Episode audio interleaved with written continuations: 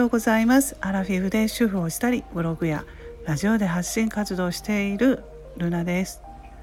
今日からね12月になりました。12月1日水曜日のね7時半の今収録しています、まあ、12月とね聞いただけでもう気持ちだけが焦ってしまいます、うん、もうすぐ年末お正月っていうのでねうん。まあちょっと家の中をきれいに掃除したりね本当に片付けていかないとなっていう気持ちだけはあるんですけどね、うん、なかなかでもね本当に年末迫ってこないとあのできないんですけれども。はい。そしてお天気今日のお天気大荒れですね。もう大雨です。大雨と風がすごいきついし今日のお天気は何これっていうぐらい雨が降っています。うん、もうねあの出かける時はね十分ねあの、えー、気をつけてほしいと思います。えー、そしてオミクロン株ね、うん、あの感染者日本も1人、えー、出たってことで空港のところでねまああの検査して分かったのでっていうことで、まあ、昨日の時点ではね私主人とも話してたんですけど、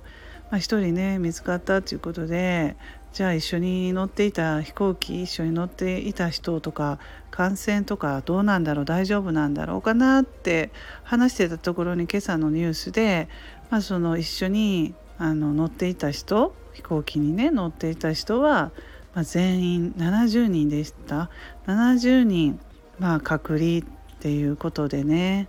うん、そういうふうにしてまあもう感染者を出さないように前回ね前回の教訓としてね、うん、ちゃんとまあやってくれているみたいなので、うん、もうこのままねオミクロン株張ってこないようにねしてほしいですけどね。もう本当に。ちょっとまた違うあのコロナでもね新しいね変異変異株なんでもう分かんないですよね。感染力とか予防注射が効かないのかなとかね。もういろいろありますけどね。終わらないですね。本当に。コロナ。うん。もうそして私ちょっとまあ ファンクラブにあるファン人のねあのファンクラブに入っていて昨日もメールで、まあ、そのねあの方公演ですね12月1日からこそう舞台かなんかあるんですけど、まあ、その舞台はちょっと急遽中止になるかもしれないそういう可能性があるかもしれない12月からね、まあ、何日か公演あるんですけど